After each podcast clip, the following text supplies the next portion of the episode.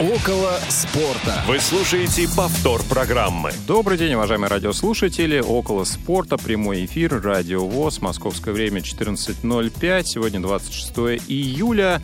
И я, Василий Дрожин, вместе с Павлом Обиухом приветствуем вас в этом замечательном эфире. Паш, привет. Привет, Вася, привет, дорогие друзья. Э, очень рад тому, что начался э, футбольный сезон ну и вас э, приветствовать тоже очень рад. Да, Паша говорит так медленно, потому что он недавно вернулся из Казани с э, выезда, поэтому про это, наверное, еще тоже успеет рассказать. А, напомню, что каждый желающий сможет позвонить нам в прямой эфир по телефону 8 800 700 ровно 1645. Звонок из любого региона России бесплатный. Также к вашим услугам skype radio.voz и пишите свои сообщения в WhatsApp SMS на номер 8 903 707 26 71. Обязательно примем все ваши сообщения вместе с нашей командой. Также ее представлю. Звукорежиссер Дарья Ефремова, линейный редактор Ольга Хасид и контент-редактор Евгений Конаков. Ну и как мы мы с вами, а, друзья, договаривались. Сегодня у нас интереснейший гость, которого я спешу представить. Это спортивный журналист, комментатор, ведущий, обозреватель, блогер и все в одном лице. Это Тимур Журавель. Тимур, здравствуйте, добро пожаловать в нашу программу. Да, всем привет, спасибо за приглашение. А, да, ну и, наверное, традиционный вопрос а, для начала. Как сложился ваш путь именно к спортивной журналистике? Осознанный это был выбор, либо цепь определенных случайностей? Как вот в вашей ситуации это происходило? Расскажите, пожалуйста, немножко. Я думаю, что мой случай отчасти типический такой, потому что я еще со школы хотел рассказывать о спорте. То есть для меня просмотр матча это был такой просмотр не просто как зрелище, да, а я себе придумывал какие-то, какую-то работу, да, то есть я комментировал какие-то действия сам для себя. А, вот, я вел там какие-то тетрадки по крупным турнирам, по чемпионату мира, записывал авторов голов, а, минуты и так далее. То есть а, вел такой свой, а, тогда еще интернета не было, тогда вел свой, а, свою Википедию или свой поисковик гугловский по поводу больших турниров. То есть я знал, что я этим хочу заниматься. И когда предоставилась возможность поучаствовать в конкурсе, а тогда еще телекомпания НТВ+, как и сегодня Матч ТВ, проводила конкурсы комментаторов, так они громко назывались, я отправил свою заявку и отрывок комментария, тогда еще на кассете. И, э, в общем, меня пригласили на финальное собеседование. Я думаю, что если бы сегодняшний конкурс я проходил, наверное, я бы не справился, потому что они с каждым годом все усложняют. Но тогда а, это был первый конкурс, и поэтому, в общем, как-то на меня обратили внимание. То есть э, из чего я делаю простой вывод, если нужно какой-то заключить посыл. Э, если у вас есть э, какая-то мечта, есть желание, то и вы будете все делать для ее достижения, очень банально прозвучит, то вы непременно этого добьетесь. У меня не было никаких случайностей, я просто целенаправленно к этому шел. Ну вот э, у вас есть профильное образование журналистское, да, э, и в одном тоже из интервью я перед матчем, э, перед эфиром ознакомился, вы говорите, что что скорее не обязательно для спортивной журналистики иметь какую-то вот э, базу академическую. Сейчас э, с опытом э, ваша точка зрения не поменялась, то есть действительно можно погрузиться в профессию просто, грубо говоря, придя и имея большое желание, либо эта база все-таки ну, определенную преференцию какую-то дает? Ну, образование это все-таки корочка, а образование, которое вы для себя сами получаете, это то, те книжки, которые вы прочитали, люди, с которыми вы пообщались. Поэтому я за годы не изменил своего мнения. То есть вас не могут научить в университете э, быть э, спортивным журналистом. Вы сделаете это сами. Но университет даст вам некую базу, образовательную, которая, естественно, будет вам очень полезна. Это э, журфак МГУ для меня это прочитанные книжки и э, очень хорошее знакомство с интересными людьми. А профессии я учился уже в редакции спортивной НТВ+, тогда еще. И тут надо понимать, что теория важна. Теория, назовем ее просто начитанность или филологическое образование. У кого-то оно не филологическое, но просто хорошее образование. А практика – это то, что вы получаете в редакции, в в общении с коллегами, журналистами, получая от них какие-то задания, не знаю, э, ну, сначала не похвалу, а скорее больше критику и так далее. И так вы растете. А, вы э, сказали, что э, увлекались э, спортом да, но работаете вы в основном в футболе. И э, могли бы вы рассказать, э, является ли футбол вашим любимым видом спорта, да, если да, то почему, и э, как вообще у вас сложились отношения вот с этим видом спорта, как вы начали э, увлекаться футболом, с какого момента, может быть, какой-то первый чемпионат или какой-то первый матч, который произвел э, на вас впечатление? Ну, я даже не вспомню первый матч, наверное. Но, смотрите, в футбол я никогда не играл. И, как мы понимаем, многие журналисты действительно профессионально футбол, ну, не то, что профессионально, многие даже на таком, ну, на самом простом уровне играют. Вот, я не играл в футбол, э, но меня всегда интересовал э, процесс э, игры, и я интересовал меня как наблюдателя.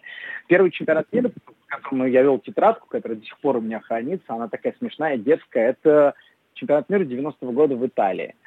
А первый матч, который произвел на меня впечатление, когда меня брат взял в 92 году на матч Кубка Кубков Спартак-Ливерпуль в Лужниках. Тогда еще старые Лужники с факелом олимпийским.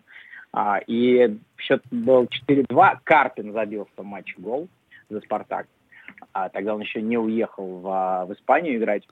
Вот, это был великий Спартак, который вроде шел к победе в Кубке Кубков, но потом у них был дикий облом там, в полуфинале.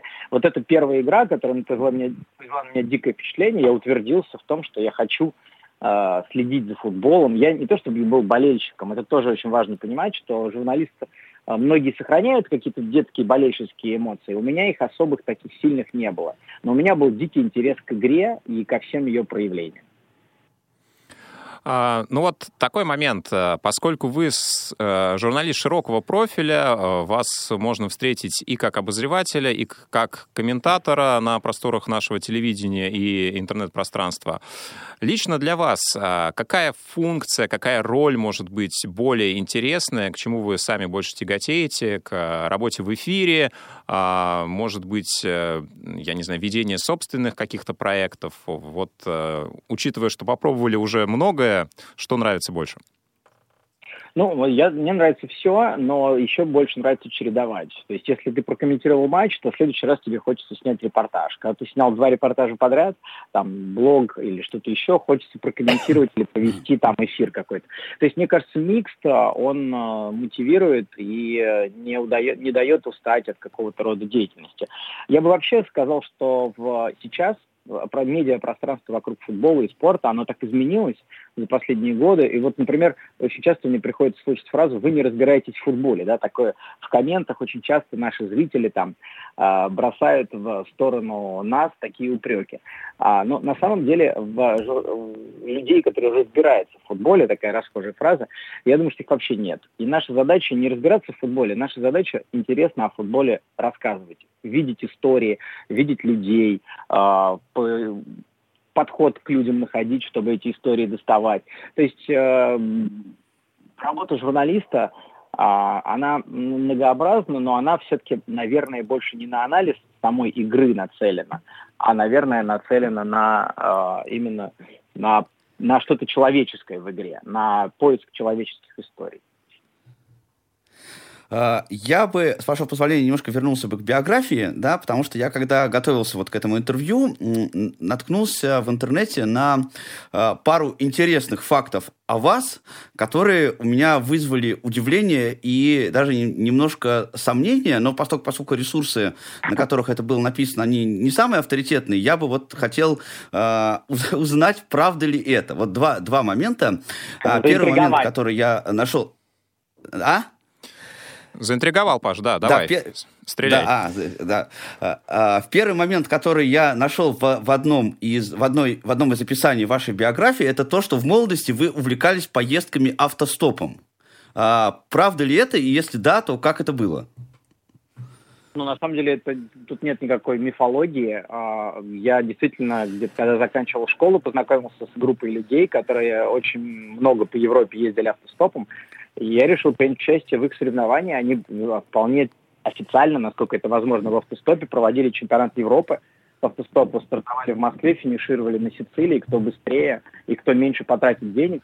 Но я в эту авантюру ввязался, и у меня до сих пор есть карточка участника чемпионата Европы по автостопу. Но я, поскольку это была моя первая поездка, а я точно, я не доехал до финиша, я доехал до Венеции, а дальше мне просто захотелось отдохнуть, поваляться на пляже. И я потратил из Москвы до Венеции, я помню, 11 долларов. А, я спал в спальном мешке а, всю дорогу. А, ну, то есть а, меня угощали все, все мои попутчики какой-то едой, кто-то даже деньги давал ну, вот, зачем-то. А, и это было действительно одно из таких больших-больших э, моих приключений. Но тогда не было никакого блогинга, не было GoPro. Наверное, если бы я сейчас поехал, я бы из этого сделал большую какую-то видеоисторию. А так это просто осталось в моей памяти. Но если а, покопаться, сейчас скажу, чуть более свежие записи, то я, когда, помните, в 2009 году сборная России по футболу играла стыковые матчи за право поехать на чемпионат мира со сборной mm-hmm. Словении, а, я написал воспоминания о своей поездке автостопом, потому что там у меня маршрут лежал через Словению. И я написал такую историю о стране, как я ее запомнил по автостопу. А, и прицепил это, соответственно, к теме нашего матча со Словенией. А, и там я много подробностей в этой заметке, она на Sports.ru была опубликована. В этой заметке много воспоминаний как раз об автостопе, о поездке. Там с этими воспоминаниями делюсь. Но да, такая штука была, и вот я просто считаю, что это был один из самых ну, таких эмоциональных а, и а, богатых на впечатления месяцев в моей жизни. Вот этот путь от Москвы до Венеции, а, вот лето, да, это был август месяц. Круто. И второй факт, э, который тоже я нашел в другом источнике, это то, что у вас есть опыт, э, как э, сним, сним, что вы снимались в кино в качестве актера. А, правда ли это? И если да, то, то об этом тоже, если можно, пару слов. Ой, ну кино, я, я не совсем понимаю, что вы имеете в виду. Я точно помню, а, у нас, знаете, как у комментаторов часто бывает, а, есть такое понятие в кино камео, да, когда человек появляется, играя самого себя. А, вот, э, кажется, каждый из комментаторов так или иначе фигурировал в кино в каких-то эпизодических э, ролях, комментируя. Вот фильм «Тренер» э, Данилы Козловского, почти вся наша бригада матч-ТВшных комментаторов там по кусочку матча комментировала. Ну вот это было как бы... Там я озвучил кусок, но мы в кадре не появлялись. Ну и, по-моему, какой-то сериал был, который выходил э, на СТС, что ли, на, перед чемпионатом мира 2018 года. Он такой ю- юморной, про сборную и про то, что вокруг сборной должно твориться. Ну, что-то такое. Я там сюжет не знаю детали. Я там типа был комментатором на ток-шоу, то есть э, какое-то ток-шоу там было футбольное. Я там типа задвигал что-то про, про футбол. Ну вот, по-моему, если я ничего не забыл, по-моему, больше у меня не было опыта такого. Ну вот. Ну да, вы ничего не забыли. Этот источник как раз указывает два, два, два эпизода. Все, все факты проверил. Спасибо. Да. Наверное, это и есть. Э, если возвращаться к спортивной журналистике, э, ну вот э, вы сами говорите, что часто люди говорят, что не разбираются в футболе, в том числе спортивные журналисты, да, ее представители. А если оценивать с вашей точки зрения, вот медиаиндустрия, спортивная журналистика в России сейчас, ее в целом уровень, он сопоставим с хорошими, лучшими, может быть, образцами в, ну, в европейской части, да, те, кто говорят, пишут о футболе, например, не знаю, в Англии, в Испании. А если нет, то по каким критериям, например, еще стоило бы добавлять э, вот, нашему журналистскому корпусу? Ну, вы прям копнули так серьезно. А, это, это правда очень интересный вопрос. Я слежу за тем, как э, футбол освещается в английских в основном СМИ, а, и скажу, что в каких-то параметрах мы не отстаем. Мне кажется, что футбольная аналитика а, и анализ игры сейчас в России вышли на новый уровень с появлением ребят, которые очень погружены в тактические нюансы. Ну, как Вадим Лукомский, там, Саша Дорский. Их много, я сейчас, может, все не, всех не назову, но вот я смотрел за их э, э контентом во время Евро э, в их YouTube-канале, на, в YouTube-канале Вадима Лукомского. И я скажу, что это просто, просто высочайшего качества контент. Я думаю, что такого погружения именно в тактику я не видел нигде на английском телевидении, хотя это, ну, в принципе, там мощные ребята работают. А что касается вообще производства даже не, не аналитических программ, а телевидения как такового, я думаю, что мы, конечно, отстаем. Мы отстаем по технологиям, мы отстаем по, как сказать, по статусности спикеров, а, потому что если это на телевидении английском это Лэмпорт, Фердинанд, Коулс и так далее, то у нас просто нет таких людей в эфире, наверное, Аршавин один, которые бы могли а, вот так, а, такую который карьеру такую за спиной имеет. Ну и плюс, а, мне кажется, что неплохо было бы, чтобы среди наших экспертов а, была какая-то конкуренция, чтобы они немножко, ну, так скажем, не просто торговали своим именем, а, может быть, а, продвигались в профессии. Как в свое время, кстати, продвигался Картер, который был и соведущим аналитической программы, и руководил редакцией, то есть ему разные роли были интересны, и он в разных ролях развивался. Вот мне кажется, что в этом направлении наши эксперты могли бы двигаться. Ну, а так, вы знаете, ну, как бы сейчас медийное пространство, оно общее, и поэтому очень много из того, что в английском телевидении делают, э, у нас так или иначе в каком-то виде повторяется. Но мне кажется, там это чуть профессиональнее, с, более глубокими традициями, и э, и, ну, так, покрасивее, я бы сказал.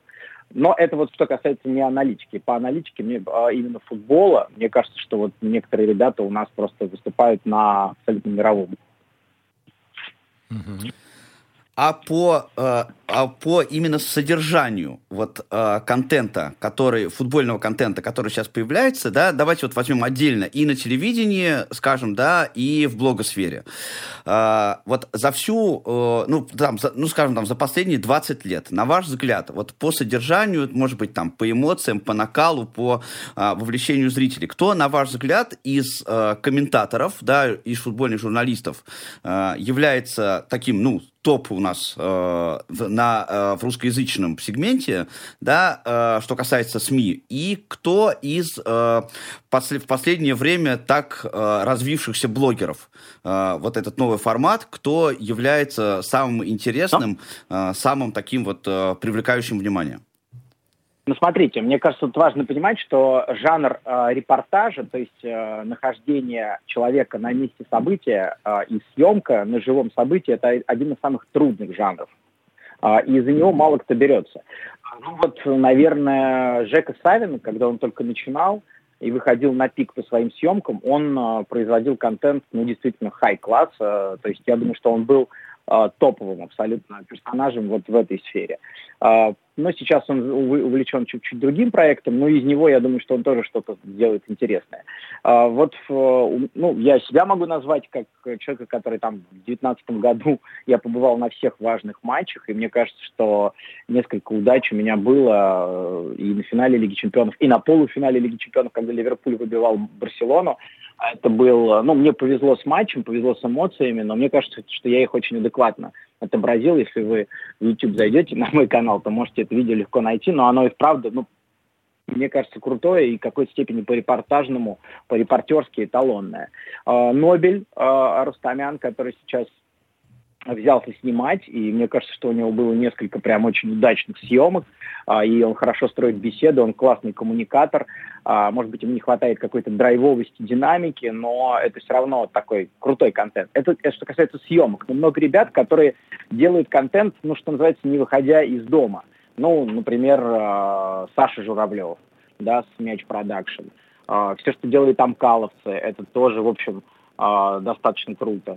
А, то есть э, контент у нас очень разнообразный, и, но именно съемочного контента, я бы сказал, нам не достает. Мне кажется, что его да, может быть больше, но я понимаю, почему его немного, потому что это трудно по скиллам, потому что надо делать, это прям самое, это как бы вершина а, того, к чему многие, наверное, не приходят, просто потому что понимают, что им это трудно делать.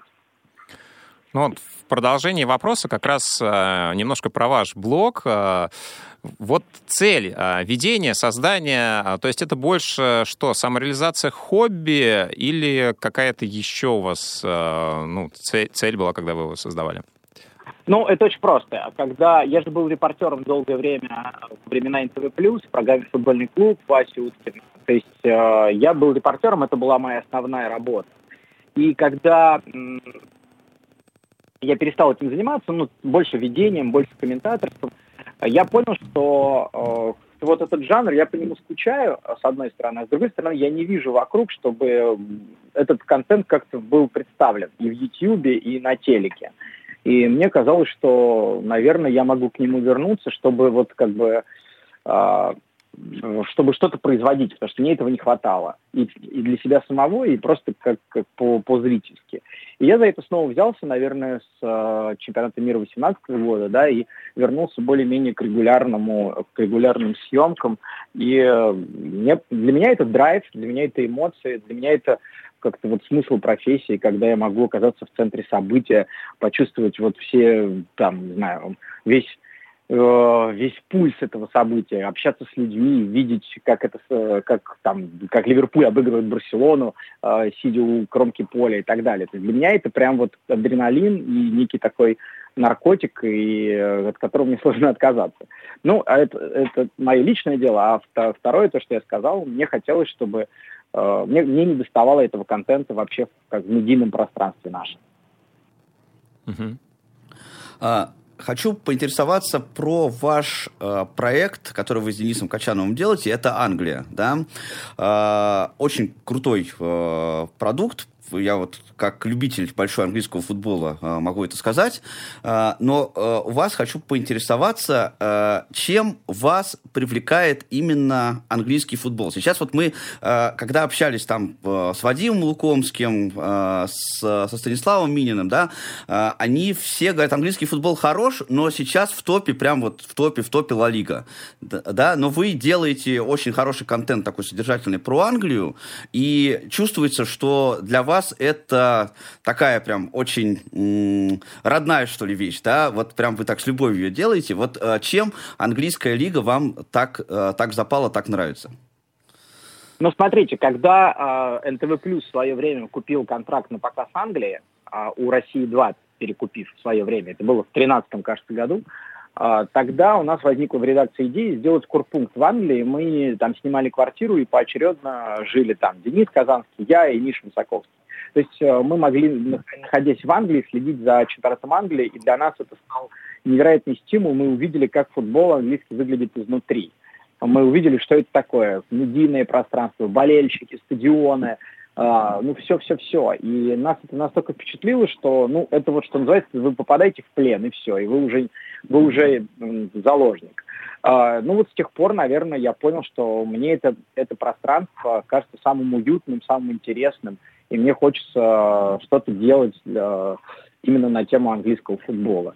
А, вот э, когда Ока перекупил контракт на Англию, для меня это казался такой интересный вызов. Мне было любопытно посмотреть со стороны, как будут коллеги освещать чемпионат Англии, и при этом для себя какой-то челлендж найти, как можно освещать Англию, не комментируя Англию.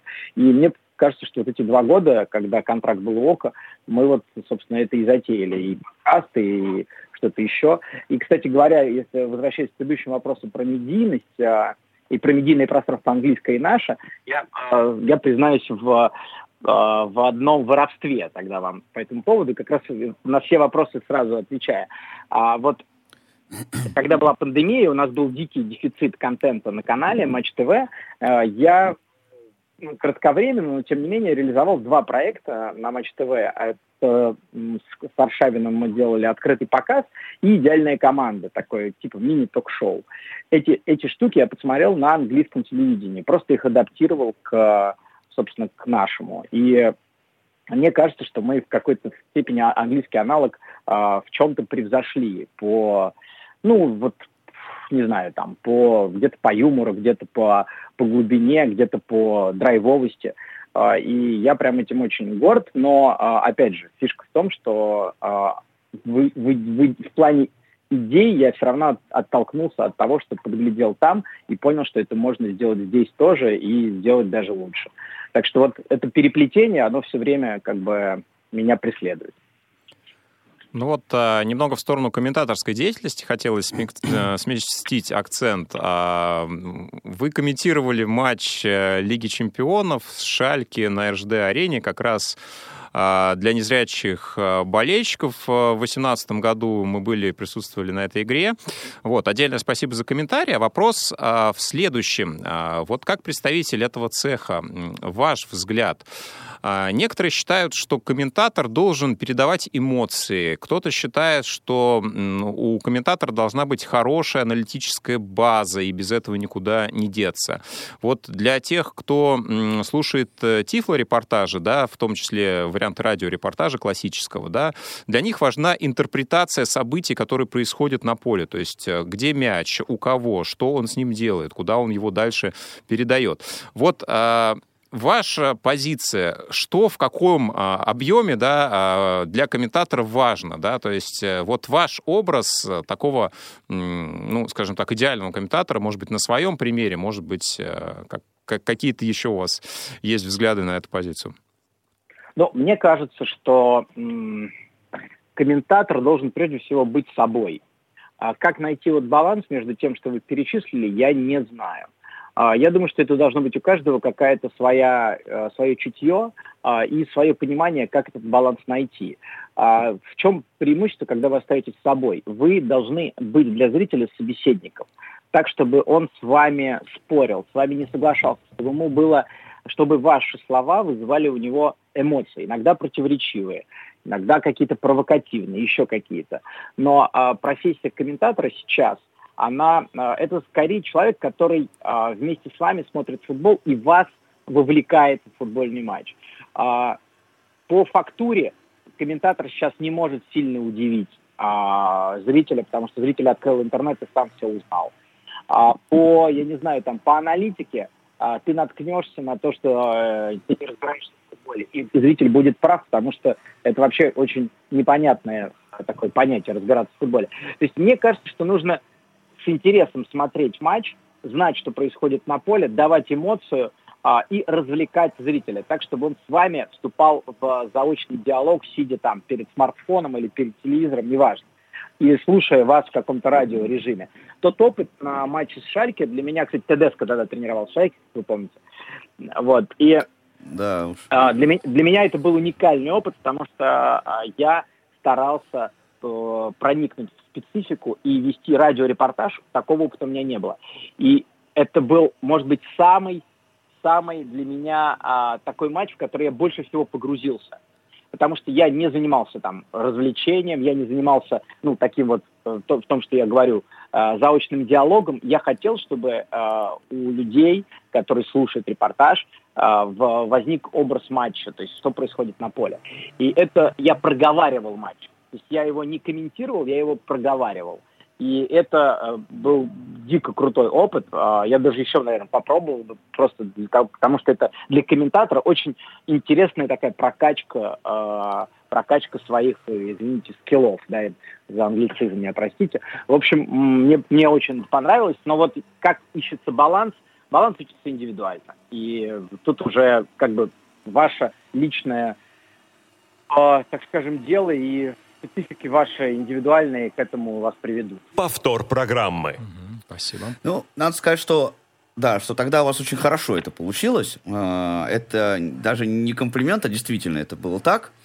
А, и, э, но вопрос у меня еще такой немножко отвлечен от комментаторства, да, кроме того, что вы комментируете матчи, и кроме того, что вы ведете блоги, вы еще э, во время телетрансляции э, выполняете такую интересную функцию, да, берете вот эти короткие интервью у футболистов и тренеров вот между, между матчами и после да, матча. Да, да. И да, вот наблюдая за этими флеш-интервью, э, я всегда часто замечаю, что э, и футболисты, и тренеры, э, ну, в 90, наверное, процентов случаев, они м, пытаются не отвечать на вопросы, да, а говорить какие-то вот э, общие вещи, и тем не менее вот э, вы и ваши коллеги э, пытаетесь из них э, выжить такой какой-то интересный э, контент, да, э, могли бы вы рассказать о том, э, какие самые трудные, может быть, такие непростые случаи при таком вот быстром общении с э, футболистами, с участниками матча, да, во,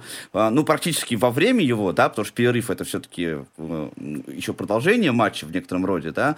А какие самые сложные или интересные ситуации у вас были вот в этом смысле?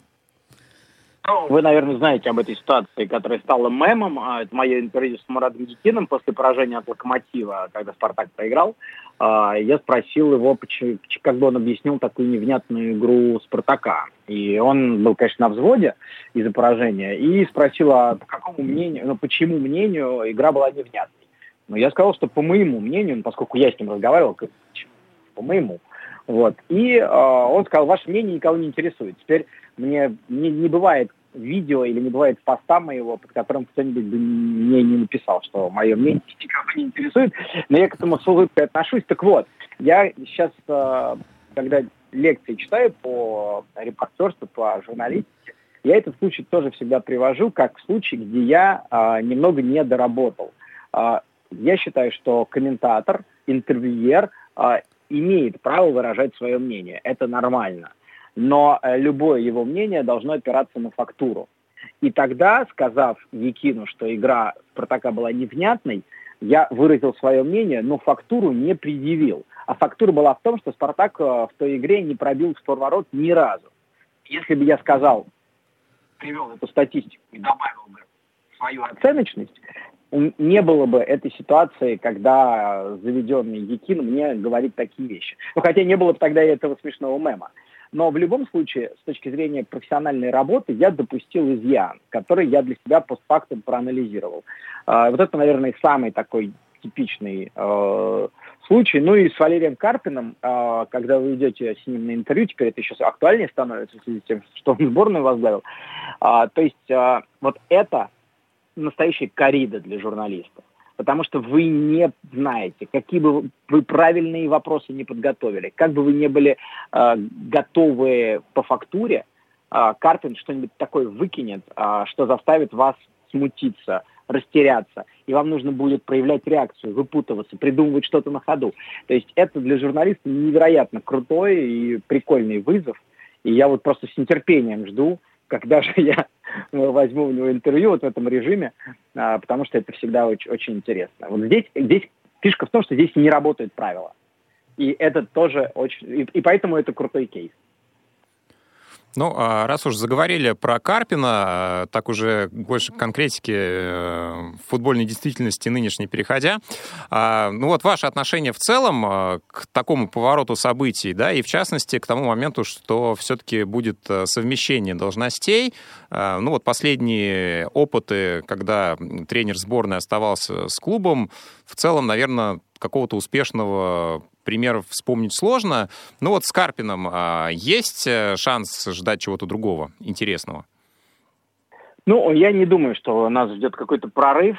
А, я думаю, что Карпин это очень компромиссный для РФС вариант. А, если РФС пообещал назначить тренера до старта чемпионата, вот они выкручивались и, мне кажется, обратились просто к, к тому, с кем, ну, с кем можно было договориться. И совмещение это, конечно, компромисс, э, который ну, совершенно нашему футболу не нужен. Э, я не очень понимаю, зачем это сделано. Э, ну, одно объяснение, что просто по-другому нельзя было найти тренера. Что получится в работе Карпина, большого ничего не жду, поскольку, мне кажется, сборной России нужен тренер, который умеет давать результат со средними футболистами. Таким тренером для нас был вот самый, наверное, э, характерный э, пример – это Сидинг. Он всю свою жизнь работал с командами среднего и ниже среднего уровня.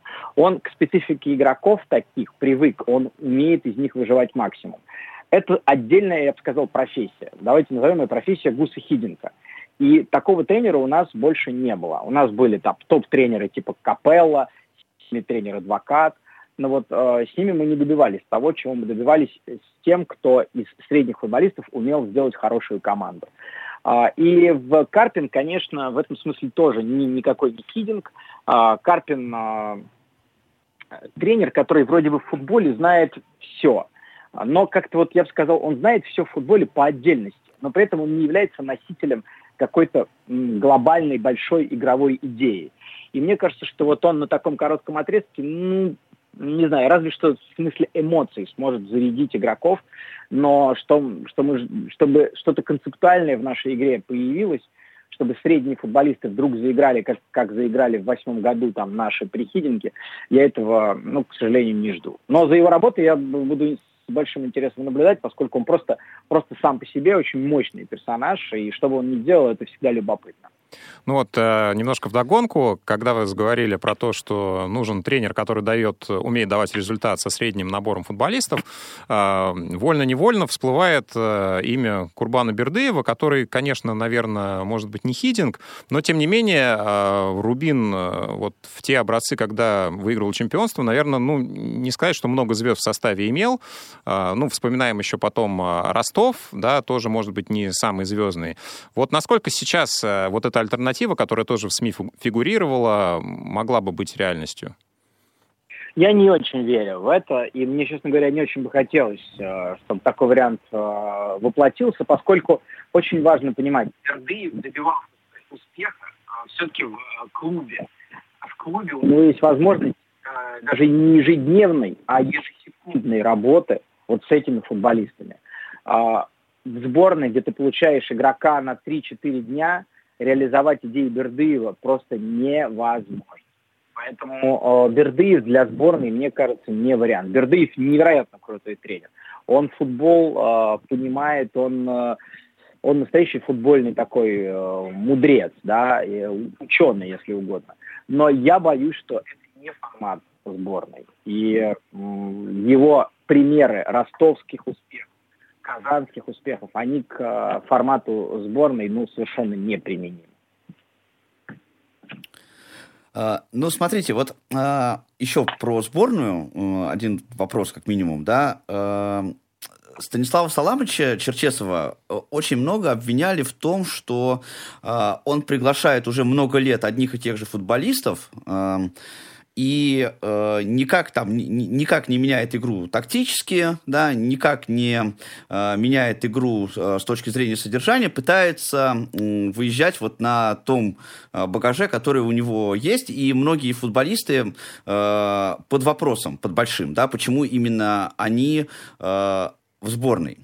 Вот э, во-первых, ну, во-первых, на, каково ваше мнение по этому поводу, да, соответствует ли нынешняя сборная, я имею в виду та, э, которая играла на чемпионате Европы, вот э, э, своему уровню, да, могли бы там ее обновить какие-то другие, э, другие игроки, э, могла бы быть какая-то тактическая схема, условно говоря, другая, да, э, и много сейчас разговоров по поводу вот нахождения Артема Дзюба, в частности, да, на котором во многом э, строилась игра. Вот на ваш взгляд, э, Валерий Карпин сможет э, вот изменить вот эту позицию даже не с точки зрения даже содержания футбола, да, а с точки зрения того, чтобы изменить отношение э, сообщества футбольных болельщиков к сборной, которая вот отношение, да, которая сейчас, ну, э, очки потеряла очень сильно. Ой, ну даже не знаю, с какого места здесь зайти, но мне кажется, Черчесов э, вроде бы хорошо физически готовил команду. А, он, а, ну, то, что у него там немного игровых вариантов, но это тоже, ну, было достаточно, чтобы добиться результата.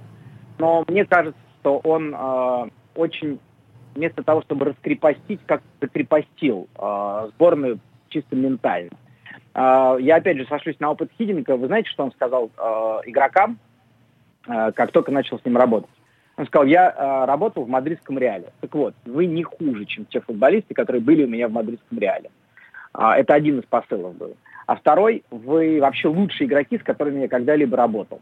То есть вроде бы такие простые и явно лукавые слова, а, тем не менее производили эффект. Вот мне кажется, что в этом смысле Черчесов уже во вторую часть своей работы после чемпионата мира не нашел ключей э, к игрокам, и поэтому мы играли э, примитивно, мы играли а, вот с такими дрожащими коленками во многом из-за этого. Пас Зобнина в матче с Данией. Вообще вся наша игра это вот это постоянно тряска, это боязнь ошибиться.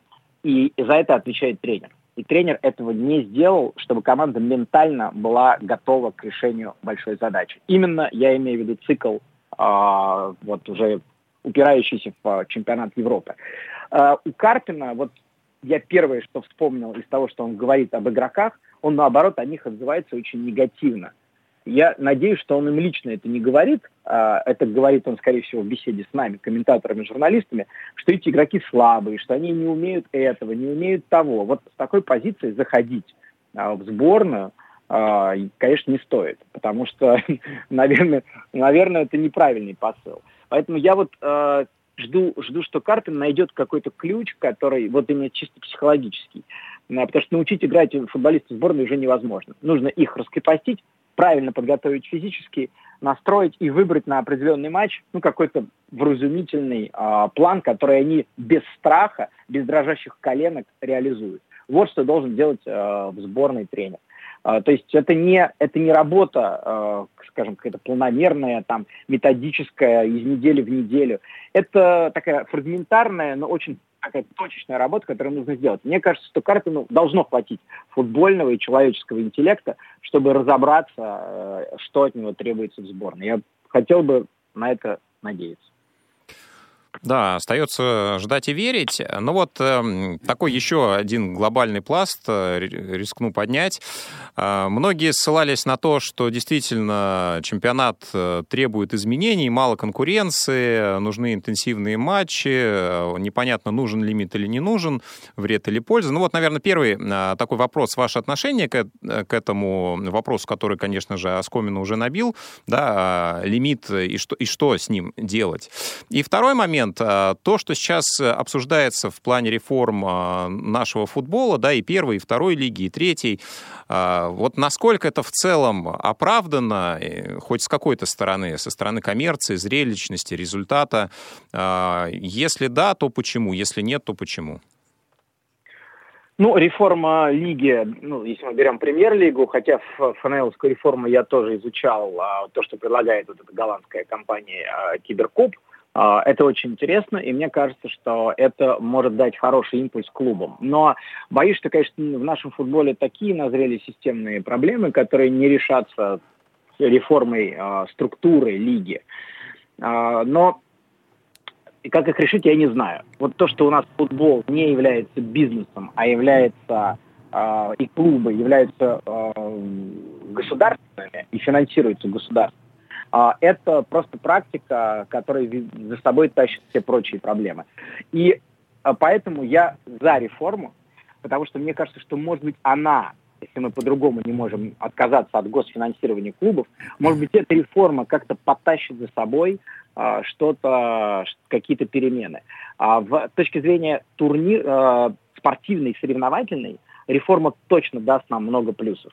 Голландцы, которые разрабатывали эту схему, и вот этот вот э, главный специалист Питер, который дал большое интервью уже почти всем СМИ по поводу своей реформы, я участвовал в его пресс-конференции, как многие журналисты, она длилась почти как пресс-конференция Черчесова, там 2.20. Э, его доводы звучали невероятно убедительно. Он изучил, мне кажется, наш футбол глубже, чем любой из менеджеров наших клубов, к сожалению. А, и у меня нет оснований не доверять компании, которая 20 лет занимается реформированием разных лиг. А, и то, что вот я пытался а, их перемены переложить на реалии нашего чемпионата, я видел больше плюсов, чем минусов. Поэтому мне кажется, чем быстрее эта реформа будет принята, чем быстрее мы станем играть по этой схеме, я думаю, что в какой-то перспективе трех-четырех лет мы можем получить как цепную реакцию а, в плюсовую, которая потащит за собой и большую конкуренцию среди российских игроков, и, возможно, интерес бизнеса к клубам, а значит, уход от госфинансирования. То есть много-много эта реформа может с собой потянуть. И в этом смысле я двумя руками за, а, хочу, чтобы это случилось. А, и отношение вот. к э, лимиту. По лимиту я, вот здесь как раз мне кажется, что их система, она скорее слишком мудренная. По минутам игру считать, платить в общую кассу не очень это рабочая схема, как мне кажется. Лимит просто нужно отменить. Угу. А, потому что долгосрочно это сыграет в плюс нашему футболу. Краткосрочно мы получили от лимита а, дивиденды. Главный это 18 год. Да, безусловно, это было важно дома – э, сыграть футболистами, которые гарантированно попадают в состав, но при этом еще не слишком, так скажем, э, опустили к себе требования. Но сейчас мы видим лимит, это э, ступор в развитии футбола, это потеря конкурентоспособности российских игроков, потеря мотивации. И э, а, я бы, опять же, доверился этому киберкубу, чтобы они придумали нам какую-то схему, может быть, ну, я сказал так сгоряча, отменить лимит, но, наверное, в отмене тоже есть свои минусы.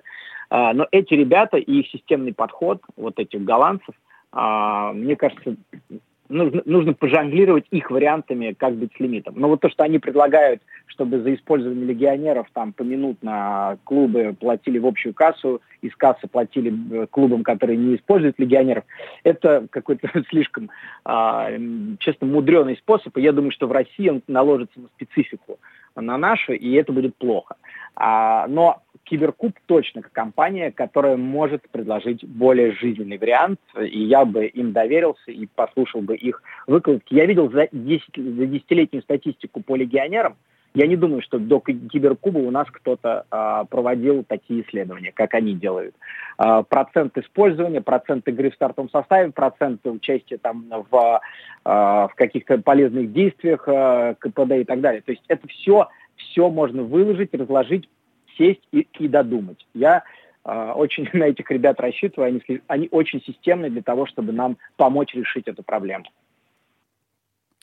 А, связанный вопрос, а, но тоже большой довольно, про популяризацию футбола в России. Ну, не секрет, да, что а, футбол это самый, наверное, популярный вид спорта даже в нашей стране, но все равно он не настолько популярен, да, как, как в других странах, и недостаточно популярен для того, чтобы серьезно говорить о коммерциализации футбольных клубов так, чтобы э, зрители приносили э, реальные деньги. И вот здесь есть некое противоречие, которое заключается в том, что, с одной стороны, официальные э, лица говорят о том, что вот нам нужно популяризировать футбол, э, нам нужно привлекать больше людей на стадионы и так далее и тому подобное. С другой стороны, есть э, проблема в том, что э, отношение к активным э, футбольным болельщикам и фанатам, э, оно, прямо скажем, очень странное, да, и такое ощущение, что действия вот э, футбольных организаций, они направлены на то, чтобы э, фанатов со стадионов просто убрать, да, вот в Англии сейчас происходит такая история, что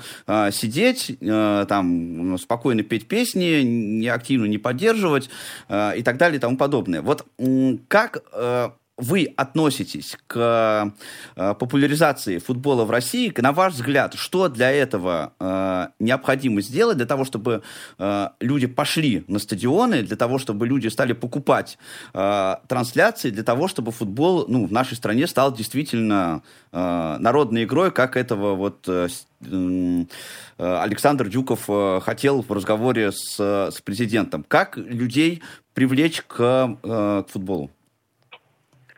А, маркетинг.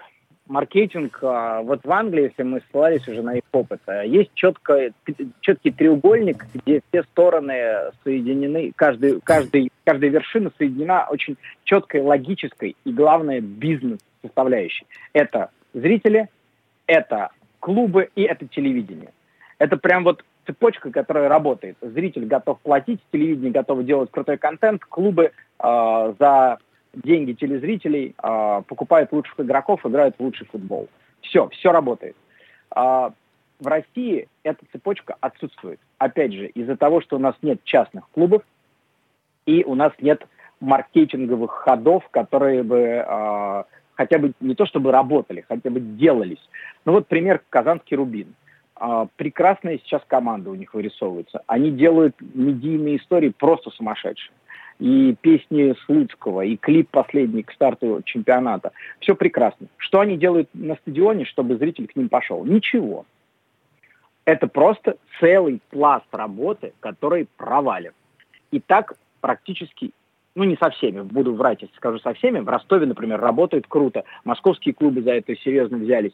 То есть э, мне кажется, что если бы клубы были частными, если бы там а, речь, была о профи... речь бы шла о профессиональной работе, о маркетологах, о понимании, как сделать матч-дэй большим событием для города, для района и так далее, все бы это рано или поздно заработало.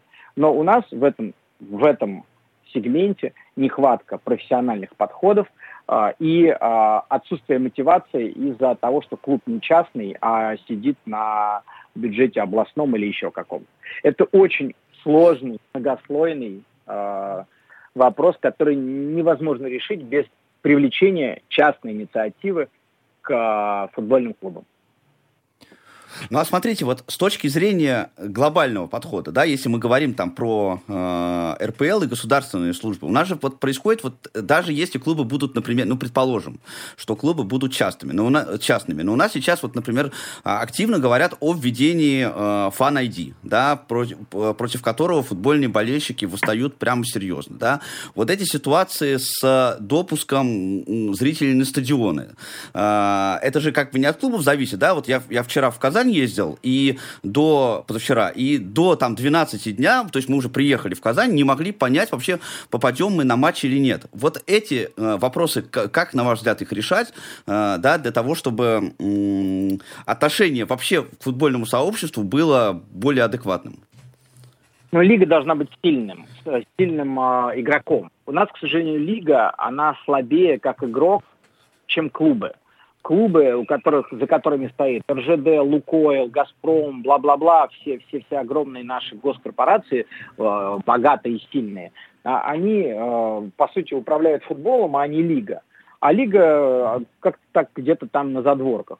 Если бы была сильная э, выстроенная лига, она бы не допускала, не допускала ситуации, при которой болельщик а, в, не, приехав, не знает, пойдет на матч. Это, к сожалению, недо, просто недостаточно э, нехватка профессиональных, как я уже сказал, подходов в, в структуре, которая недостаточно сильна, сильна репутационно, менеджерски и так далее. Это тоже э, большая проблема. Насчет ID, ну, а я отчасти понимаю, почему наш футбол хочет обратиться, и с точки зрения маркетинга это скорее верно – Э, обратиться от болельщиков, да, от фанатов даже, к зрителям. Потому что зрители, э, их больше, они, наверное, более платежеспособные, э, и, в принципе, эту аудиторию, конечно же, нужно развивать. И у нас огромная страна. У нас даже в абсолютных числах людей, которые могут интересоваться футболом и платить за его просмотр, это там, не знаю, от 5 до 20 миллионов. Это, ну, извините, это треть населения Англии. Э, Великобритании даже. То есть это колоссальные цифры, э, которые, которые говорят о том, что этот потенциал не реализован, не дореализован. И с этим нужно просто, просто работать. Э, у нас пара минут буквально остается. Наверное, заключительный вопрос. Я, наверное, вот такой сформулирую. Есть ли у вас какая-то еще нереализованная будущее, может быть, мечта в профессии? Если можете поделиться, то что это э, в целом для вас сейчас? Ой, я даже не думал, но, наверное, я бы хотел где-то сделать то же самое, что я делаю, но э, в другой стране. Вот это, наверное, было бы для меня большой мечтой, но для этого нужно говорить на другом языке, так же, как я говорю по-русски. Это пока для меня э, сложно, но мне бы очень этого хотелось. А в какой стране? Если... Ну, э, наверное, в Англии, поскольку я уже хвалил э, Англию как главную такую, как главное правильное, э, правильно организованное футбольное пространство, идеальное в какой-то какой степени, в какой-то мере, конечно, там э, было бы себя как-то показать, реализовать самым интересным. Ну что ж, Тимур, спасибо. Мы от души желаем, чтобы ваша мечта реализовалась. А, спасибо, что нашли время, возможность сегодня присоединиться к нам, а, поотвечать на наши вопросы. Напомню, что с нами был Тимур Журавель, Василий Дрожин, Павел Обиух сегодня провели этот эфир для вас. Спасибо, что были с нами. До новых встреч на волнах Радио ВОЗ. Около спорта.